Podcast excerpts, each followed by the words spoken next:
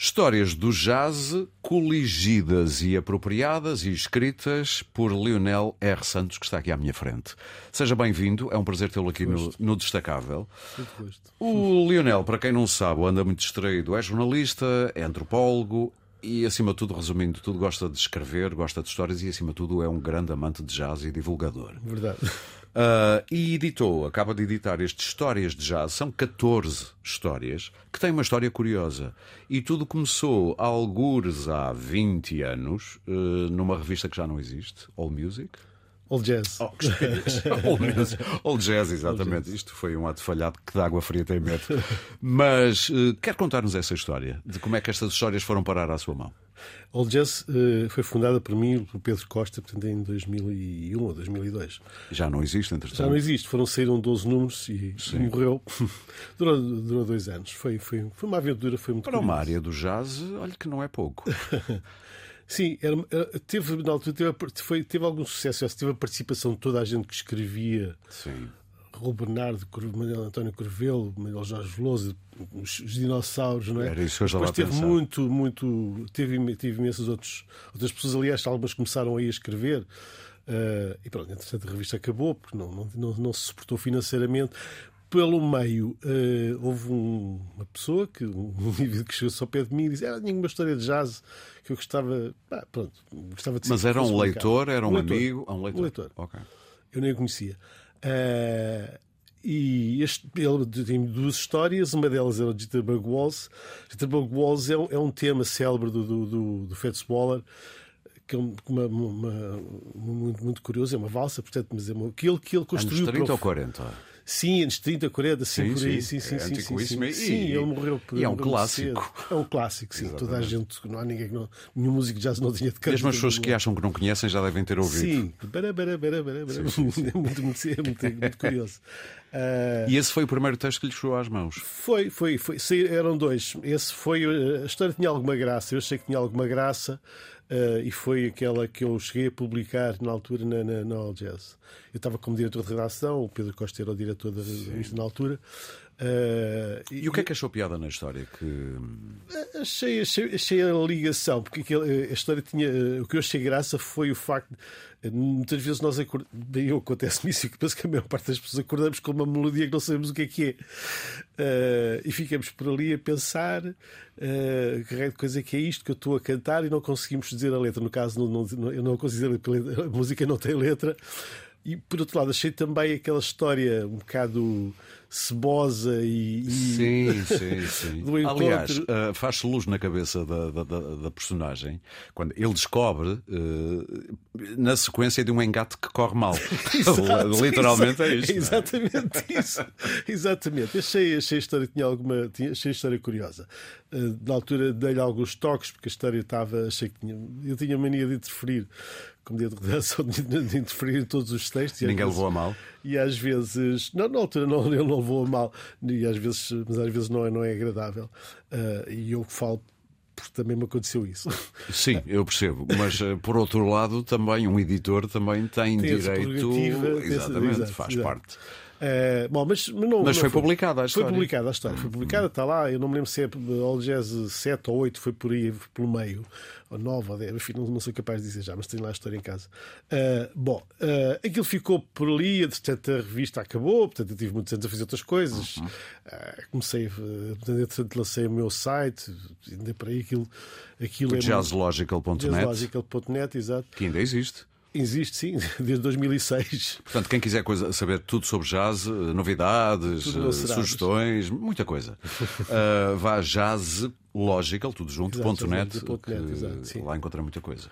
Uh, aqui há, depois aqui há, há uns, mais tarde, aqui há uns anos, comecei.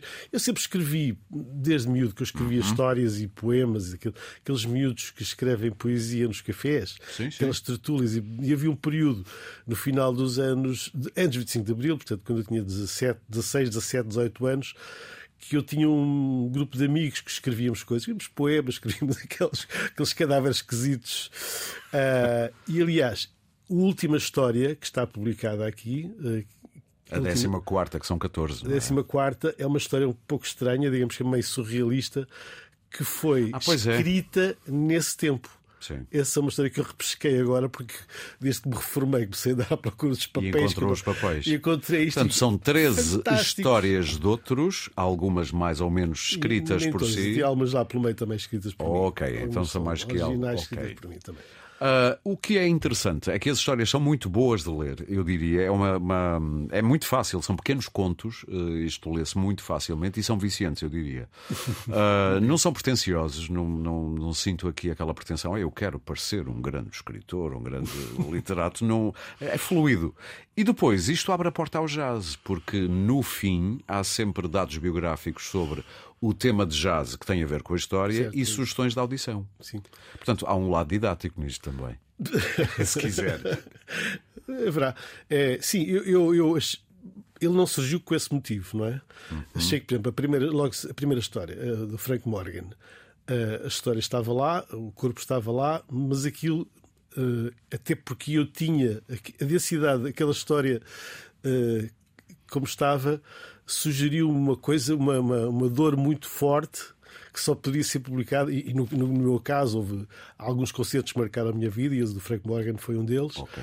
Achei que, não sei como, surgiu-me aquela ligação de Frank Frank Morgan, o tipo, uma redenção, Sim. uma espécie de redenção do, do, do, do- do amante apaixonado com a música do Frank Morgan. Ah, bom, e foi isso que eu fiz. E, e liguei, mas acabei para as coisas. Eu não sou capaz, isto já tem, tem seis ou sete anos, eu não sou capaz de dizer exatamente como é que eu fui escrevendo a história, Sim, como é que eu fui encadeando as coisas.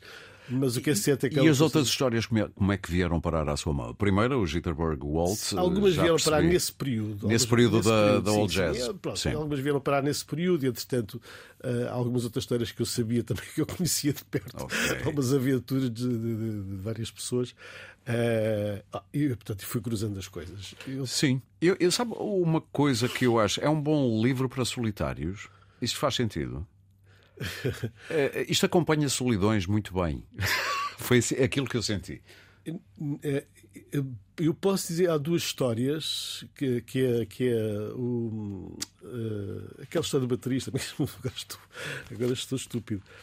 Um, o Paradiddle e a história que lhe segue. Ah, sim, sim. Uh, Every Time Say Goodbye. Aquilo era- começou por ser uma história só com dois finais. Bom, começou por aí. Aliás, com três finais. Uma delas depois eu abandonei. Mas a primeira, a primeira história foi, de certa forma, penoso para mim de escrever e tive, isolei-me mesmo da minha família para escrever aquilo. Na altura, não, não, não, fui, não fui voluntário. Mas isolei mesmo, Sim. porque aquilo estava-me a doer, de facto. Havia, eu acho que Então não estou muito enganado quando falo, pelo menos em algumas, Sim, houve bastantes exato, das, exato. das crónicas, até essa do Jitterbug, crónicas não, histórias, eh, do Jitterbug Waltz. Eu, eu acompanhei aquilo com muita, apesar de ser cebosa, como diz, aquilo, aquilo transpira, é verdade, mas eu não quero contar muito para, para não estragar a surpresa a quem for ler. Queria agradecer ao Lionel R. Santos ter vindo. Diga-me só uma coisa. O seu amor pelo jazz começou no velhinho Festival de Jazz de 16 Cascais anos. em 71, não é? 71. Eu tinha 16 anos e fui. Eu lembro de ser miúdo e ouvi falar. Eu lembro, eu, eu, era, eu, eu, não sei, eu gostava muito de música, sempre gostei desde, desde miúdo que eu gosto de Sim. música toda a espécie. Na altura era rock, Mas era- eu ia perguntar-lhe quem é, que, quem é que atuou nesse ano, lembra-se? sei perfeitamente. Então, diga, diga. Eu entrei, fui sozinho, fui, fui sozinho. Eu tinha pedido ao meu pai para ir ao Vilar de Mouros, e o meu pai não me deixou ir, que era muito longe. Eu fui em Mas aí 82. ta- também eu insisti, eu também fui. Eh, ele insistiu comigo e eu insisti com ele. Portanto, nesse, ne- ne- tinha que ir ao Cascais Claro. já, se- falava-se do Cascais em todo lado e eu não fazia ideia o que é que ia ouvir. Cheguei lá, eu dei de caras com o, o Miles Davis de uma forma um pouco estranha. Uau. Foi um pouco estranha porque o Miles Davis estava. Eles tinham. Aquilo era o dramático de Cascais que tinha dois palcos. Tinha, eh, tinha dois palcos. Aquilo era um pavilhão desportivo, não é?